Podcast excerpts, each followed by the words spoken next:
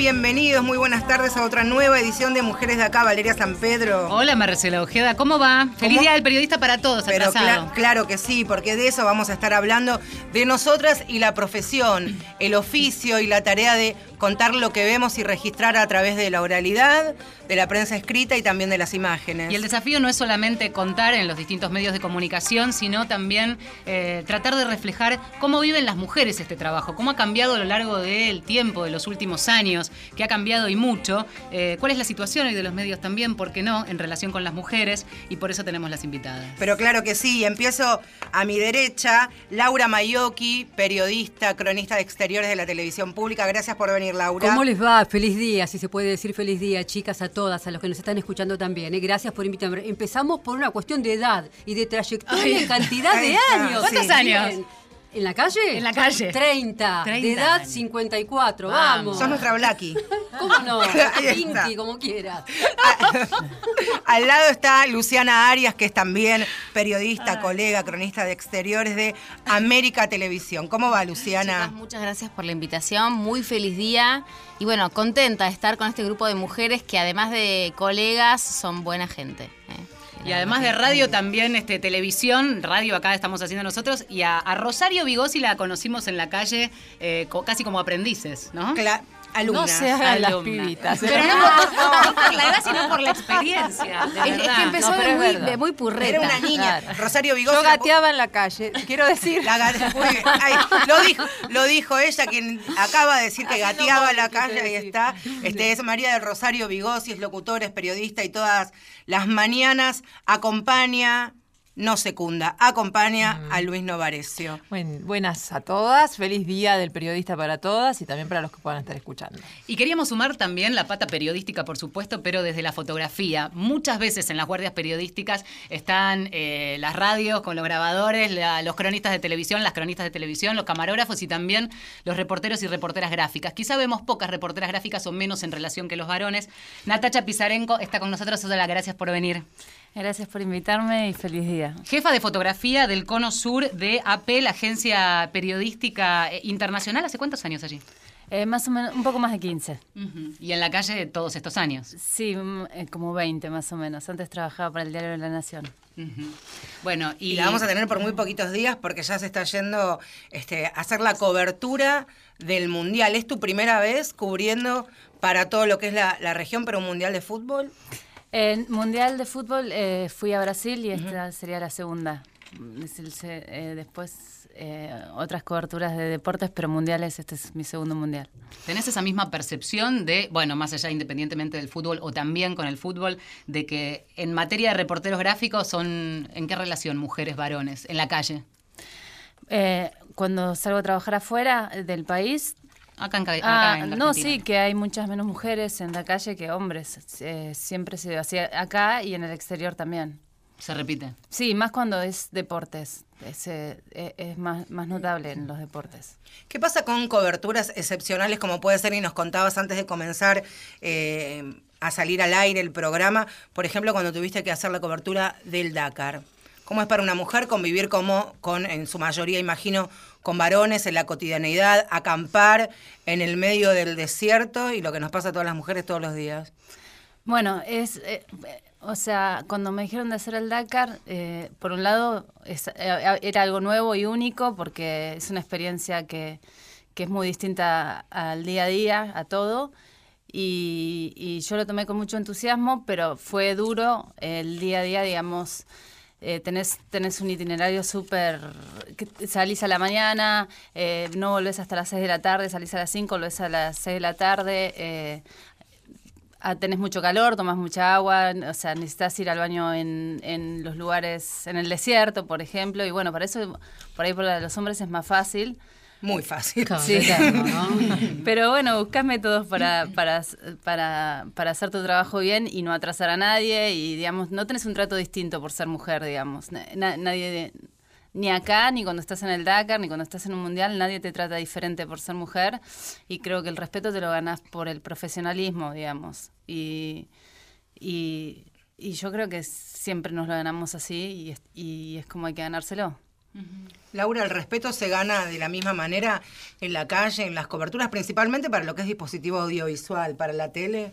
Sí, el respeto tiene que ver con la postura que tomes eh, cotidianamente con tus colegas de trabajo, tiene que ver con la actitud que tomes con tus jefes también, con el poder que te está suministrando el espacio cotidianamente. ¿Cómo te paras frente a eso? ¿Te parás con una coherencia? ¿Te parás de un lugar eh, machista? Las mujeres, ¿no? De un lugar machista, eh, tal vez utilizando herramientas o con algún tipo de atajo podríamos decir, dudoso o te valés de las herramientas que dice acá la colega y la compañera que tiene que ver con el profesionalismo, con el carácter, con la coherencia, con el decir, con el hacer y el sostener a través del tiempo, por supuesto. Con una trampa también que me parece súper interesante habiendo en esta mesa tres por lo menos este, de tele, eh, que es la cuestión visual. Absolutamente. Eh, en la tele no da lo mismo si no estás peinada, por más que el discurso esté impecable y no tiene que ver con estar peinada, linda, arreglada o con determinada ropa eh, que eventualmente según la moda puede ser más o menos ajustada, etcétera, etcétera,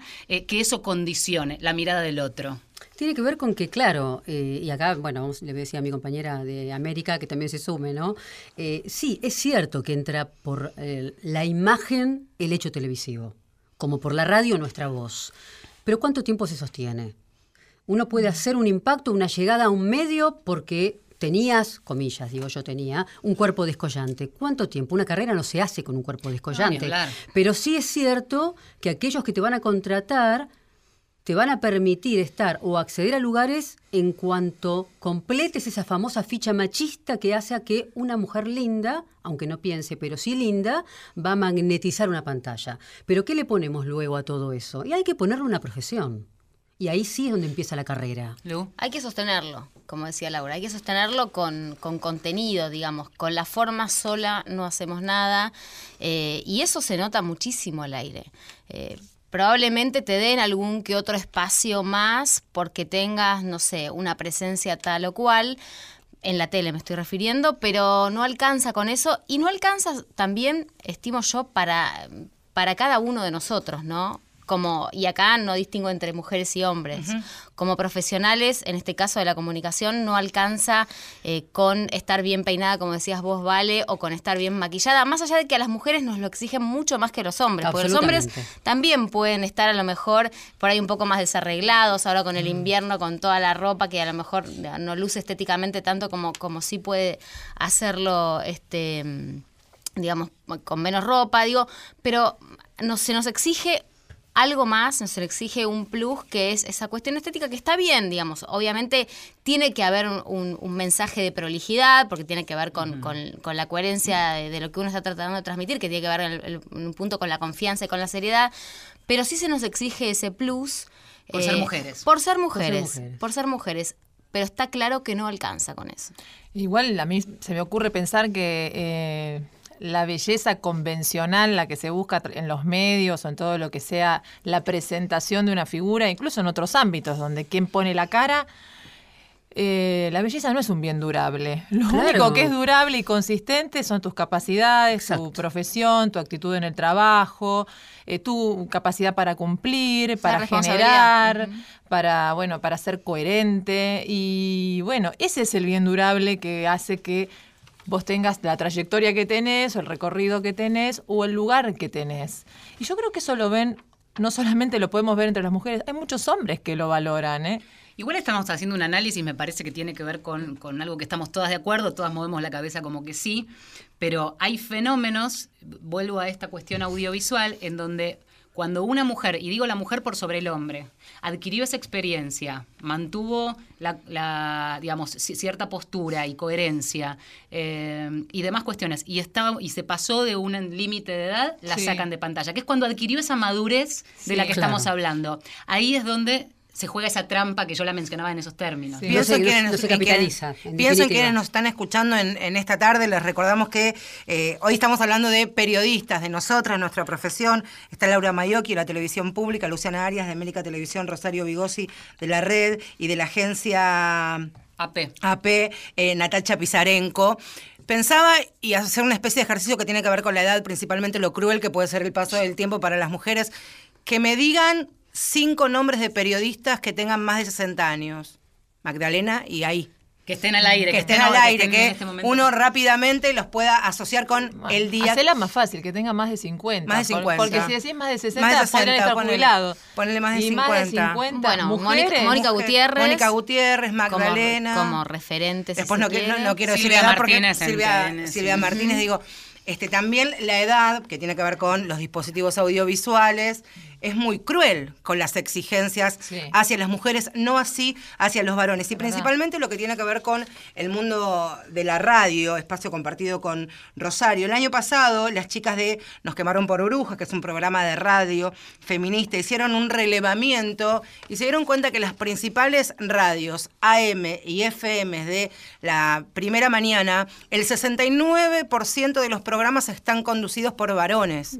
Esto también, la primera mañana, excepto algunas excepciones, este, están conducidos por varones. Y vuelvo a Magdalena, lo que significa para el periodismo, para nosotras, lo que ha sido durante 30 años este, marcar la agenda periodística, ¿no? Ro, ¿cómo lo ves vos? Es verdad, es verdad, es absolutamente cierto. Pienso en Magdalena y, y ahora María O'Donnell y alguna mujer más que por supuesto existe, que hayan llegado consolidándose en su carrera a ocupar ese lugar casi por pedido, es decir, quiero que conduzcas, no Sí. por iniciativa personal, sino que sea, me gustaría que vos estés acá conduciendo, y es lo más difícil. Pero ahí eh, yo también me quedo con una pregunta, ¿no? Este, ¿Qué pasa con todo el sistema? Si es solamente la persona que te pone a conducir o es todo el sistema.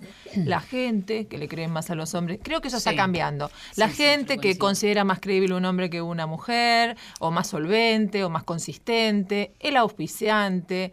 ¿Por dónde pasa todo eso? Porque Claro. solamente es esa persona que dice que conduzca Marcela o que conduzca este, Luciana la que define este, que sea mujer u hombre. Yo creo que hay todo un sistema que construimos diariamente entre todos, no solamente en los medios, en la vida. Es que ese sistema, Ni chicas, más ni menos que exacto, machismo. No, no- no podemos, digamos, extraerlo, las cosas no caen del cielo, no podemos extraerlo de todo el resto de la matriz social en la que vivimos.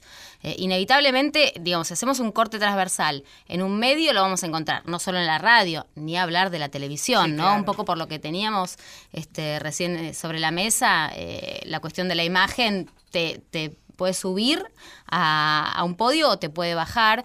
eh, y también en, en casi pro- probablemente en todos los eh, ámbitos sociales que uno pueda mirar, digo, esto, esto se reitera, se repite. En medios de comunicación, si vamos a sumar la gráfica, solo una estadística y porque tienen muchos columnistas en el diario Perfil, si vos mirás eh, los columnistas que están presentados, editorial, eh, haciendo editorial y demás, tenés a razón de eh, 8 a 2 mujeres varones. Sí, y, Eh, y los no periodistas está Vale confirma, en general los medios gráficos son casi todos hombres.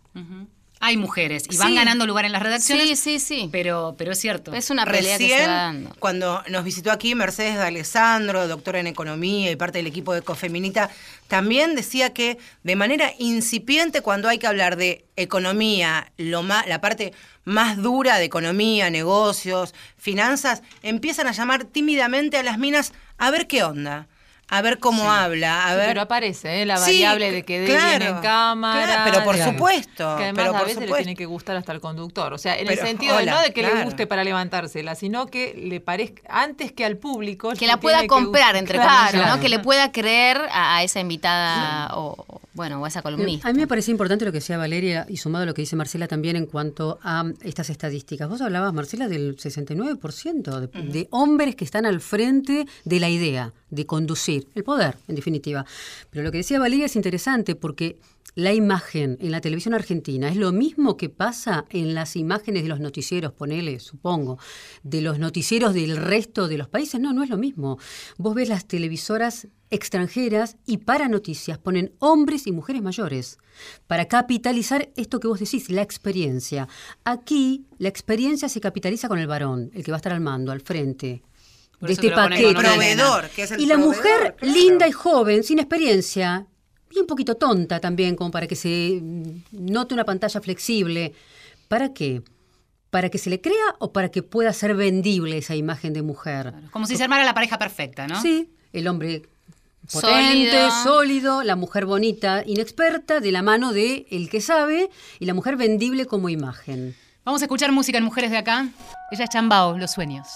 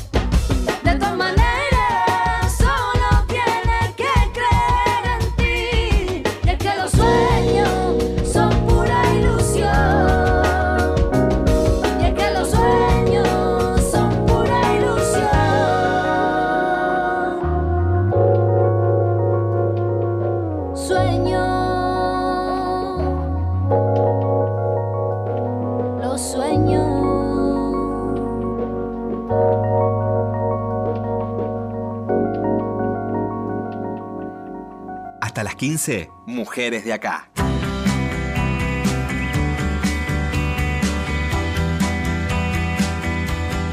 Seguimos con Mujeres de Acá hasta las 3 de la tarde en este domingo, donde todavía estamos celebrando el, el Día del Periodista. Es una forma de Es una decirlo, manera de Claro decir. que sí. No, estamos celebrando la profesión, que estamos trabajando y queremos analizar también el rol de las mujeres en los medios, que fue cambiando, ciertamente, pero que todavía tiene mucho para batallar, como en tantos otros órdenes Pero de la claro vida. que sí. Y cuatro colegas en representación de un centenar que conocemos, que patean la calle, que laburan, que son madres, algunas que no, pero que están a cargo de, de sus familias. Y también, por supuesto, de las periodistas que trabajan en el interior de nuestro país, en las repetidoras de esta casa y también, por supuesto, en las emisoras más pequeñas, en los canales, en las cooperativas. Así que para ellas nuestro homen- homenaje, que por supuesto la problemática que vemos acá se debe ver replicada al mil por mil. Está Laura Mayoki de la televisión pública, Luciana Arias de América Televisión, Rosario Vigosi de la red y Natacha Pizarenko, que es reportera gráfica de AP. Así es. Bueno, y a propósito de esto que decíamos en, el mundo, en Latinoamérica,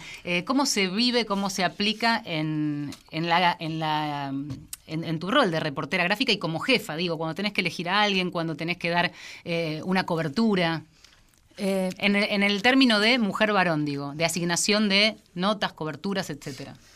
Bueno, yo, yo siento bastante respeto con mis colegas cuando, cuando les asigno notas o, o trabajamos muy en equipo. Tampoco agarro el rol de jefa como si fuera jefa y, y, o sea, todo se charla bastante y, y si tenemos que editar una nota con algún colega de, de- de Chile o de, o de bueno, te- en, en los países que yo manejo, hay, en Uruguay hay una mujer y después son tres hombres. pero, te- pero la verdad es que te- me tienen mucho respeto y, y es como más trabajo en equipo. O sea, nunca se- sentí que por ser mujer hacían una diferencia, digamos, de, de que se sentían incómodos con que esté a cargo una mujer, para nada.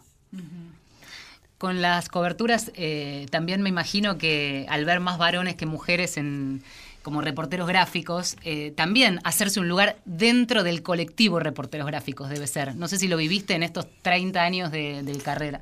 Sí, hacerse un lugar es difícil al principio cuando sos nuevo, pero yo creo que eso no depende mucho si sos mujer. ¿No? O sos, no, por lo menos en, en lo que es nuestra área, no. Y tampoco lo, cómo sos físicamente, porque en realidad es cuánto sabes empujar en una nota cuando estás...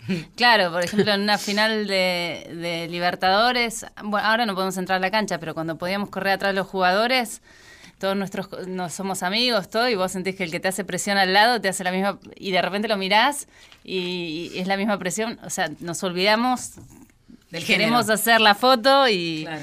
y en realidad es en, en eso es bastante distinto a lo que estaban hablando ustedes porque... A nadie le importa si estás bien peinada, generalmente ninguna de nosotras está bien peinada y, y- ni bien vestida. Las ¿no? que estamos en la No calle a tampoco. no ¿eh? te van a retar por eso. El problema con la edad es que por ahí corres menos. Claro. Entonces Claro. tenés que estar en estado físico siempre porque, porque es muy duro eh, correr atrás de Tevez. eh, en realidad las jornadas eh, son largas y el equipo es súper pesado. Ahora, ha- hablábamos del colectivo reporteros gráficos, Sí. fotoperiodistas, pero ¿qué pasa con los que son fotografiados, los que son registrados con tu lente? ¿Notás a veces cierta reticencia o que son más condescendientes o más amistosos con los varones y no así con las mujeres? Principalmente, por ejemplo, en el mundo del deporte.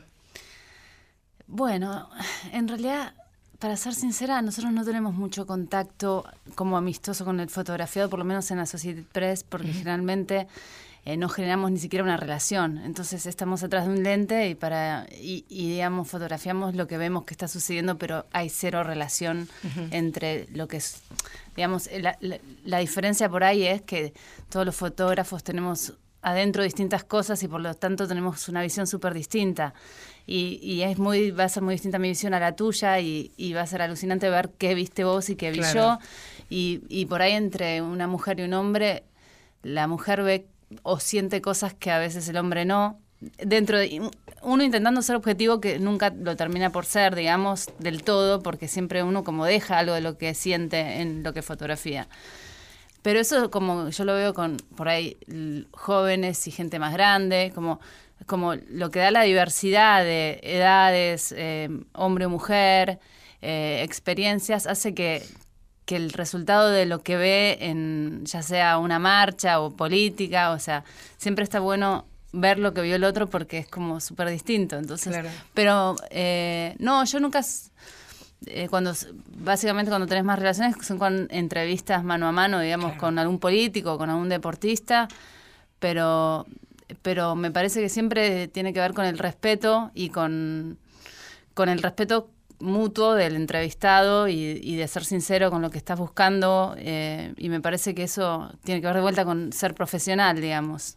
No, yo nunca sentí que, que me traten distinto. Obviamente qué sé yo, estuve, cuando empecé en APES me mandaron a Afganistán y obviamente entraba mucho más fácil en un casamiento. En los casamientos se hacía piso mujeres y piso hombres. Obviamente yo podía acceder al lugar de mujeres y no al de los hombres. Nada más una cuestión cultural. Sí, y obviamente en la calle nos mirábamos, o sea, hombre, mujer, o sea, yo los miraba a ellos alucinada y ellos me miraban a mí. Y la gente me seguía por la calle porque era distinta, digamos. Pero desde una situación de respeto, de mucho respeto porque por lo menos lo que me pasó a mí en Kabul es que cuando ellos entienden que venís de otra cultura, respetan que sos distinta, pero no deja de llamarlos, llamarles la atención igual que a vos, a ellos, ¿entendés? Es como impresionante como la- las miradas que se cruzan y, y- y, no sé, yo tengo fotos de 10 hombres mirándome y, y- y yo estaba igual, ¿entendés? Era como... El exotismo puro. Sí, porque en un momento eh, paramos a hacer una nota con una periodista y había como 10 hombres con, con la saca 40 Ah, lindo. y yo estaba, yo no lo podía creer. Bueno, yo no era de ahí, la periodista era local y yo los miraba a ellos y ellos me miraban a mí y en la foto te das cuenta que ellos están como, wow. Y yo estoy igual del otro lado, ¿entendés? En- seguimos aquí, por supuesto, charlando de, de nuestra profesión y nuestro trabajo y por supuesto vamos a hablar de lo que significa hoy el desafío de querer crecer y seguir avanzando profesionalmente, pero de la mano, por supuesto, de construir una familia, un emprendimiento familiar, tener hijos. ¿De qué manera? Eso le vamos a preguntar en un ratito. Madre de mellizas. ¿Cuántos años tienen las mellizas? Van a cumplir 11. 11. Oh, me o sea que casi que la mitad de tu carrera este, fue atravesada con la llegada de las Eh, chicas. Sí, mira, tengo 25 ya para 26 años trabajando, Más así que un poquito más. Pero sí, no, no es lo mismo haber trabajado sin ellas que con ellas, Claro. sin la menor duda. Y el después, en un ratito, después de la pausa, en Mujeres de Acá. Marcela Ojeda y Valeria San Pedro. Mujeres de acá, tercera temporada. En la radio de todos.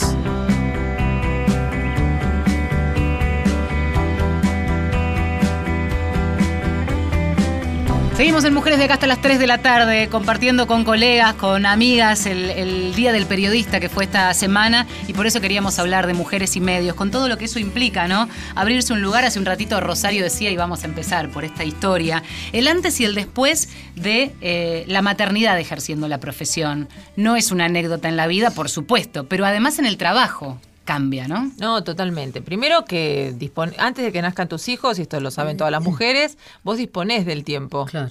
Cuando nacen tus hijos ya la cosa cambia, ya desde que estás embarazada cambia, porque siempre me recuerda el eh, eh, Martinelli, Juan Pablo Martinelli era el jefe del informativo, y me dice, yo te mandé una manifestación que casi me mata el gerente, porque se, después de pronto era, se, se armó una- un conflicto en la calle y me querían sacar, y yo no me, yo naturalmente me auto este, cuidé, me fui a un costado, pero estaban como locos. Eso es un valor. sí. Yo estaba embarazada. Ese es un, un valor que, bueno, que hay que tener en cuenta cuando tú tenés una mujer en la calle. Pero por fuera de eso, eh, claro, ya tenés la cabeza en otro lugar que no es exclusivamente el trabajo. Yo hoy por hoy digo que vengo al trabajo a descansar.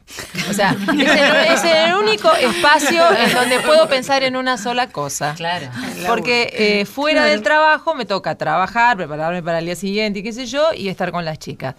Eh, ¿Te están escuchando las chicas? ¿Se están enterando? eh, ¿De esto que les pasa? Nunca se los dijo. Luego me van a reprochar porque se encargan de eso, son Bueno. mujeres. A algún lugar nos vas a tener que llevar pagando esta penalidad.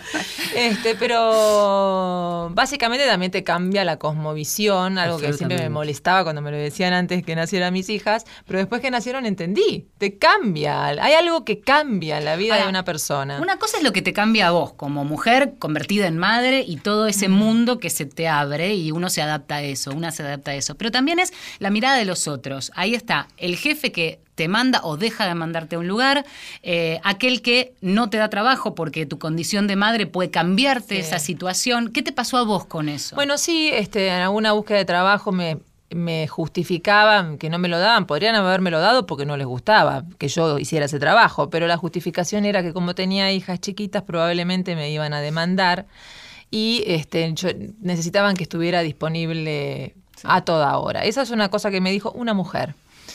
Yo la escuché y, y comprendí lo que me decía, porque era verdad, pero a la vez pensaba, qué pena, ¿no? Que, que vos no pudieras, eh, que digamos, que esa fuera una condición eh, indiscutible, cuando en realidad eh, podría haber sido, mira, no prefiero a otra no antes que a vos, qué sé yo, ¿no? Más que el argumento que se trate de que tenés hijos. Natacha, Eh, que sí.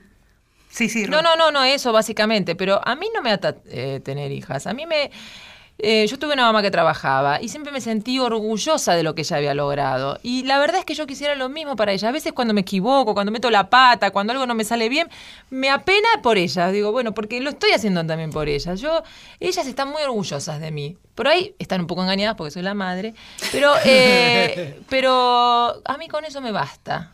Entonces, este, y son mujeres. Y siempre que le digo a mi marido, digo, vos algo habrás hecho que estás rodeado de mujeres, porque es como un aprendizaje para los hombres convivir todo el tiempo con mujeres. Mujeres que no se sienten menos por ser mujeres, que no, yo en ningún momento sentí que tenía que codear para ganarme un lugar. Yo siempre me sentí una más entre los hombres y las mujeres. Nunca me sentí eh, vulnerada por el hecho de ser mujer.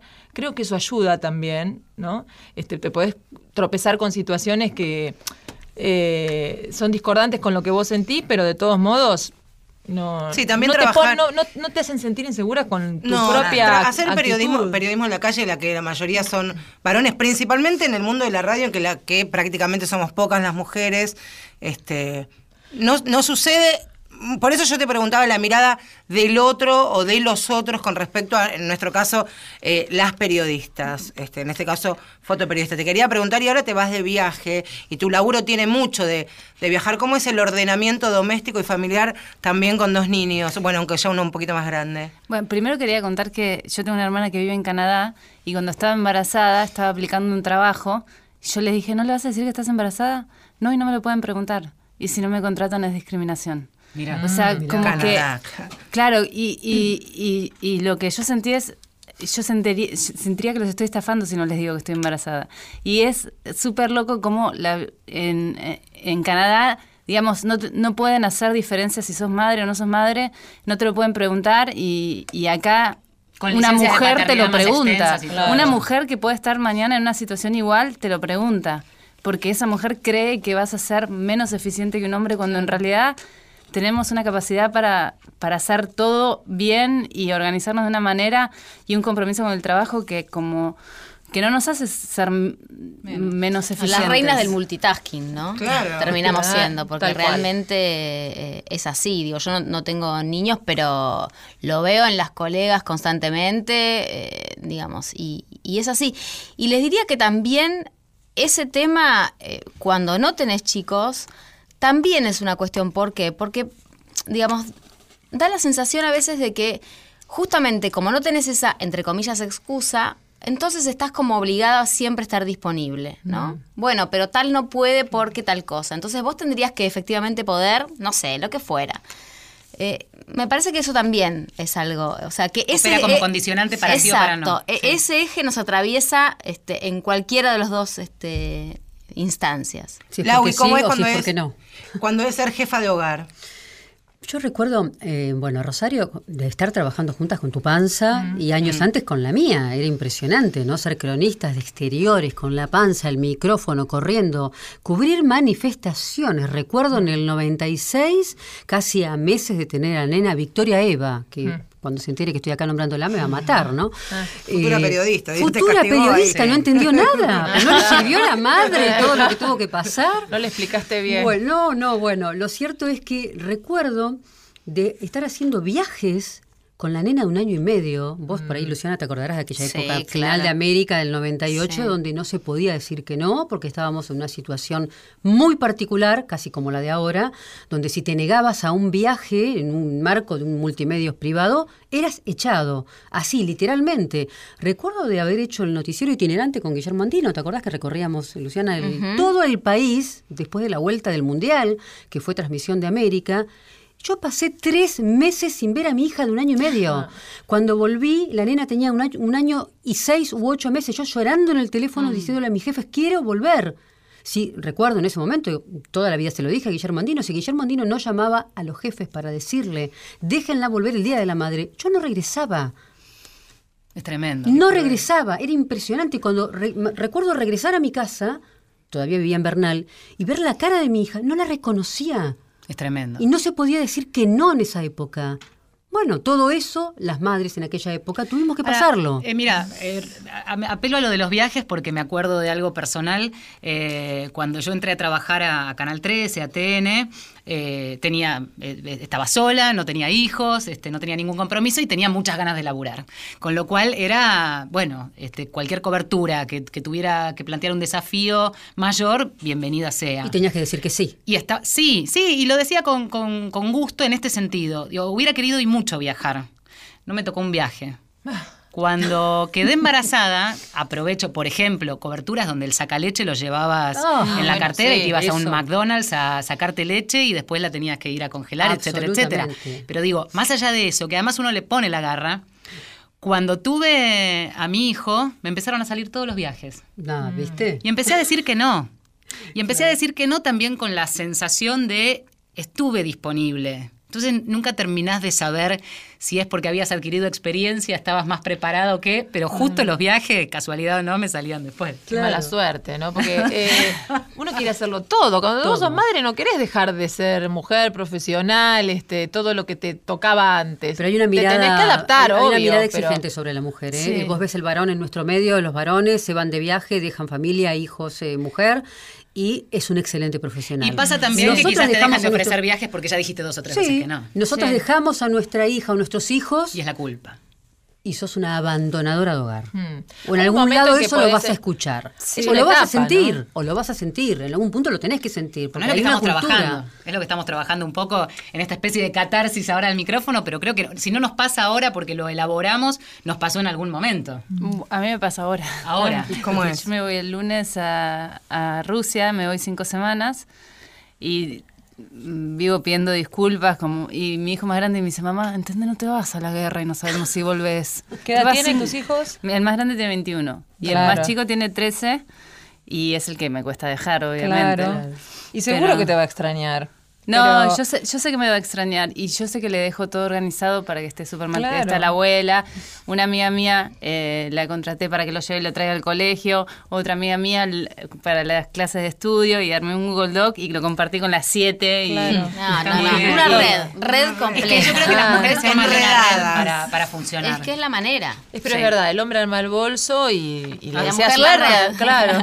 y la mujer. Hablaba, hablaba Laura de una realidad que están viviendo los medios de comunicación y mientras escuchaba a Rosario, que seguramente es compañía de ustedes desde hace muchísimos años en Radio La Red, y hoy Radio La Red y Radio Mitre y esta radio pública y alguna más son excepciones de la situación que está viviendo, y voy a hablar de lo que conozco y lo que padezco también, que tiene que ver con el sistema privado de radios. Pensaba, Radio El Mundo, Radio Rivadavia, Radio América, las, las radios del grupo Índalo y Radio del Plata. Yo fui una de las 30 despedidas de hace 10 días. Y no es porque haya caído en la volteada, sino también que esto vislumbra sin lugar a dudas que se acá, se, no solamente son pérdidas de puestos de trabajo, menos voces de periodistas, hombres y mujeres, aquí no vale el género, sino que son voces que se apagan. Hay cada vez menos posibilidad de escuchar voces disidentes o otras realidades, que en realidad esto es lo que significa precarización laboral.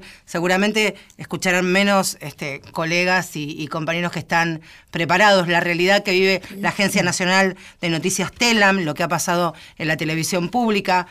Laura, vi- eh, vivís en la televisión pública, laburás ahí hace muchísimos años y también tenés una experiencia desde la, la industria privada. ¿Cómo se está viviendo hoy día lo que pasa en, Y en la televisión es pública? un déjà vu, evidentemente, en mi vida. Yo siento que fui una veterana de Malvinas. Ya a esta altura me han pasado todas. América en el 98, esa echada tremenda, por supuesto. Luego eh, esa, ese desguace del Canal 26 que hubo en, la de- en el 2000, 2001 con una Argentina que se caía.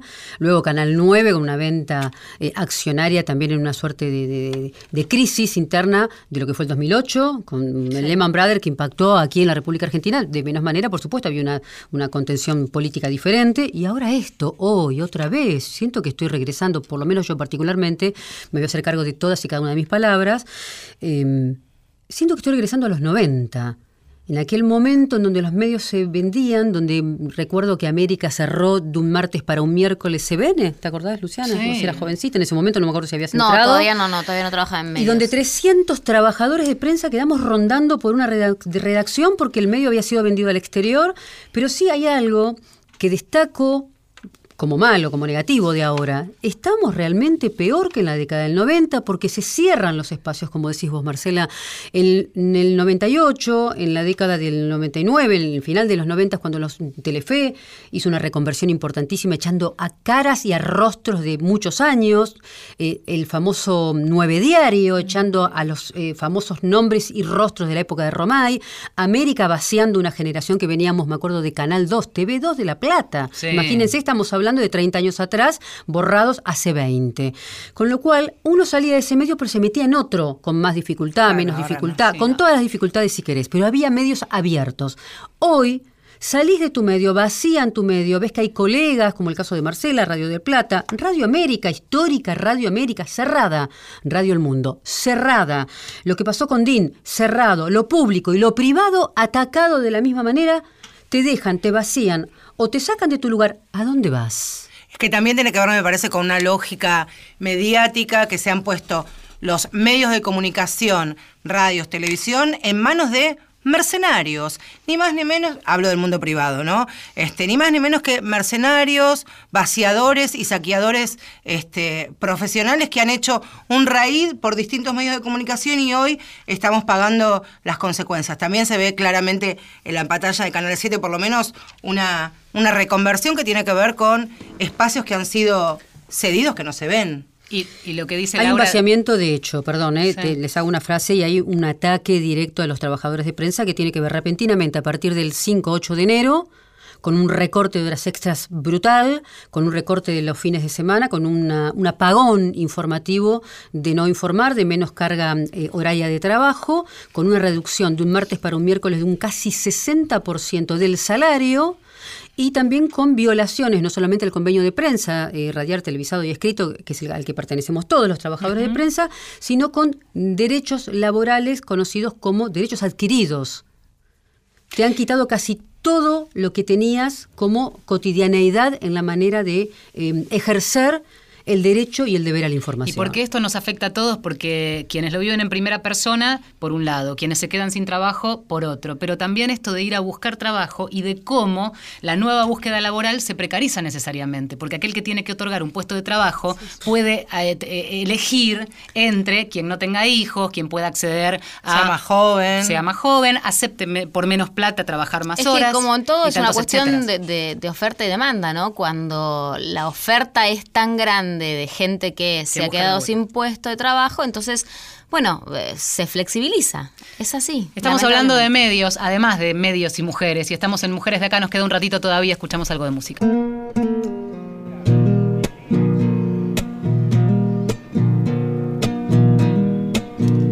Loli Molina con las cosas que se quedan en vos.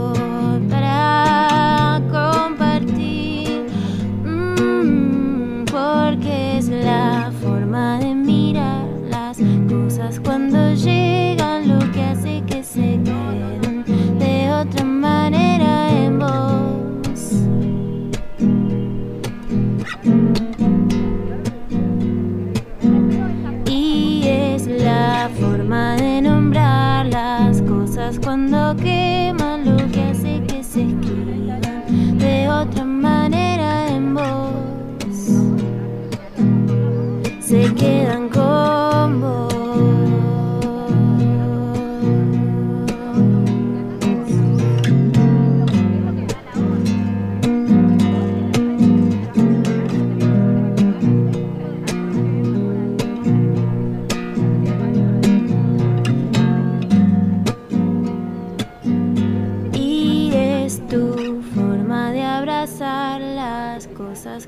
llegan lo que hace que se queden de otra manera en vos. Domingo de Radio. Mujeres de acá.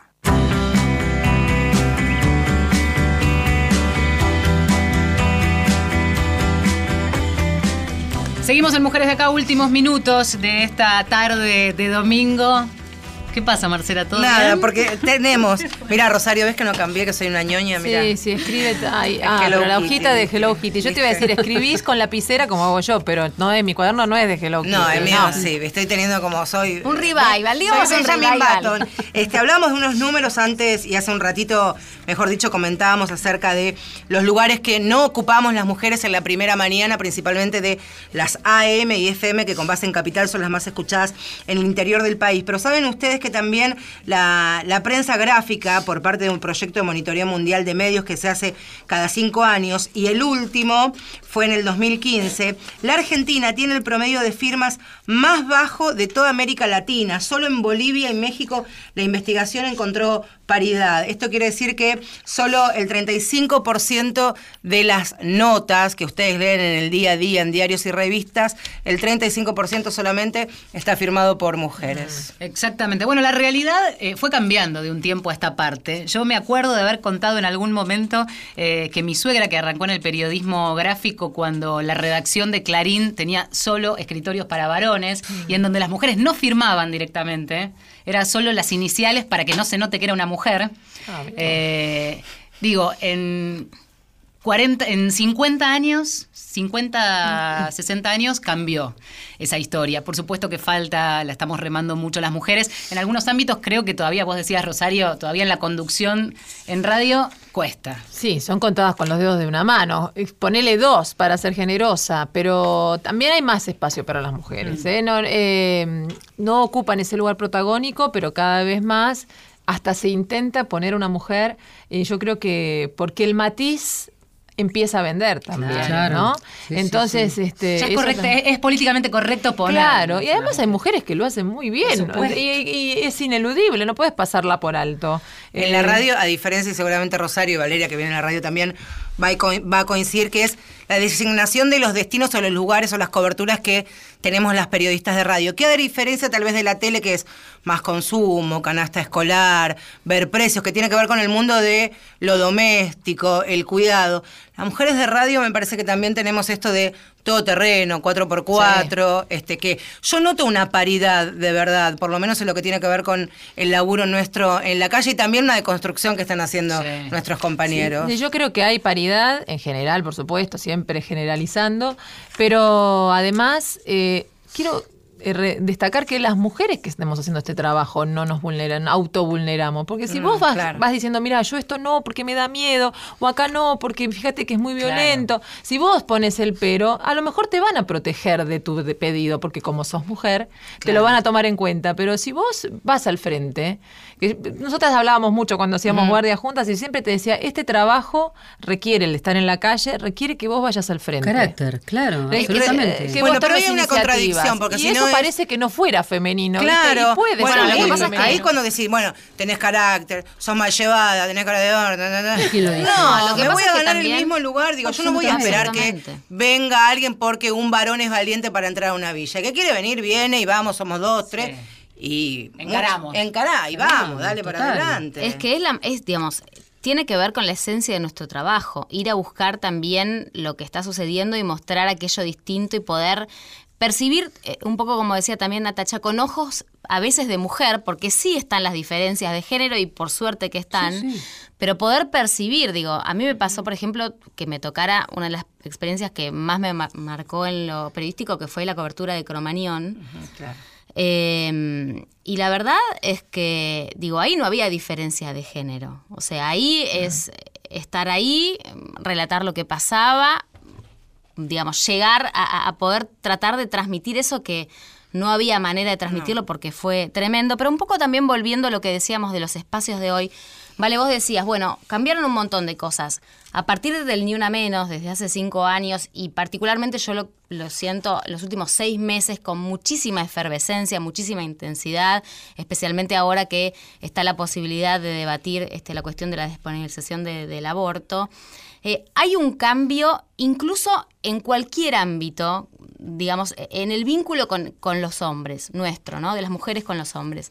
Yo no sé hasta qué punto eso, que es, si se quiere, una corrida de arco, ¿eh? lo digo en términos metafóricos y futbolísticos, ya que estamos en la previa del Mundial, en lo social ya se empieza a vislumbrar en los medios. A mí me da la sensación de que todavía, como decía Vale, nos falta mucho. Sí. Pero se empieza a ver Muchísimo. Algunas cosas se ven, pero no sé cómo cuánto. Pero bueno, hay que ser paciente y seguir. Laura, Sí. me gustaría, estamos a poquitos minutos de terminar, recién hacías un recuento histórico de la cuestión más densa que tiene que ver con la situación laboral, pero aprovechando esa experiencia, un pequeño panorama de lo que ha sido la evolución del rol de la mujer a lo largo de todos estos años, según lo fuiste viendo en los distintos medios. Y viviendo, ¿sabes qué recuerdo cuando las escuchaba a ustedes hablar? Que hubo un momento ¿eh? que fue categórico. En la mujer en las noticias. Se habló de si queremos un programa utilísima, sí, por supuesto, ¿no? Va a haber otro tipo de El ámbito variables. de lo doméstico, o el ámbito claro. de lo decorativo, lo que sea. La mujer en la noticia y la política, sobre todo, la cobertura de la realidad. Hubo un hecho categórico en un canal público, que antes se llamaba de otra manera, donde se suplantó a la mujer periodista por la mujer y el fenómeno de la modelo en los, noticieros. Eso fue un antes y un después en un programa muy conocido, que no voy a nombrar porque no vale la pena, no quiero herir ningún tipo de susceptibilidad porque se van a quedar más en el detalle que en el acontecimiento. A partir de allí, las mujeres periodistas empezaron y empezamos a sufrir ese fenómeno de que para informar tenías que ser primero linda y luego inteligente, ¿sí? Es que valía la pena eh, que, reitero, esa mujer magnética frente a una pantalla pudiera hilvanar algún tipo de frase. Pero hubo un fenómeno, fue un cambio, fue un cambio histórico. Casualmente a partir del 89 y de los 90, cuando se desregularizaron los medios, cuando hubo una eh, privatización brutal y masiva, donde ese fenómeno se generó. No es casual que fue también un acontecimiento político de la mano, por supuesto, de un país que se venía. Bueno, estamos sobre el final. Eh, es de esos programas que siempre decimos nos quedaríamos hablando y seguramente ahora cuando se apaguen los micrófonos vamos a seguir quedándonos hablando. El rol de la mujer en el periodismo y en los medios de, co- de comunicación también tiene una enorme responsabilidad nuestra de, de construirnos diariamente, de aprender en el día a día y, y enredarnos y saber que, que estamos y que nos protegemos todas. Gracias por venir, amigas.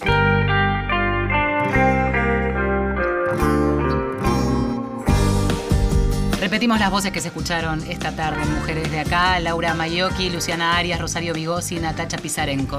Todas invitadas, muchas gracias. ¿La pasaron Gracias bien? ¿Se sintieron bien. cómodas? Bueno, Gracias. Gracias Muchas por la gracias. En ellas cuatro quisimos representar, repito e insisto, a todas nuestras compañeras, a las que conocemos y a las que nos une esta profesión de aquí, de toda la Argentina. Y Hicimos mujeres de acá. la patria movilera femenina. Todas. En la operación técnica Diego Rodríguez, en la producción Inés Gordon, en la puesta al aire Néstor Borro, A mi izquierda, como siempre y eternamente, Valeria San Pedro. a mi derecha Marcela Ojeda. Hasta el próximo domingo, minutitos después que Héctor Larrea diga que comienza. Mujeres de acá. Si te vas, no vuelvas más. Lo que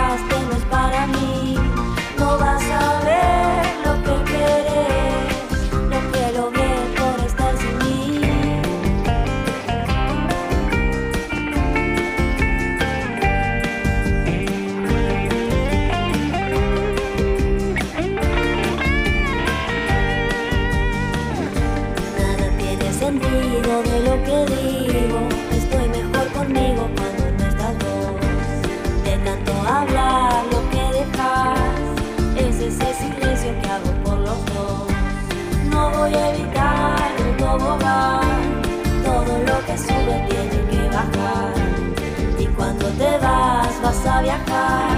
Las nubes se despejan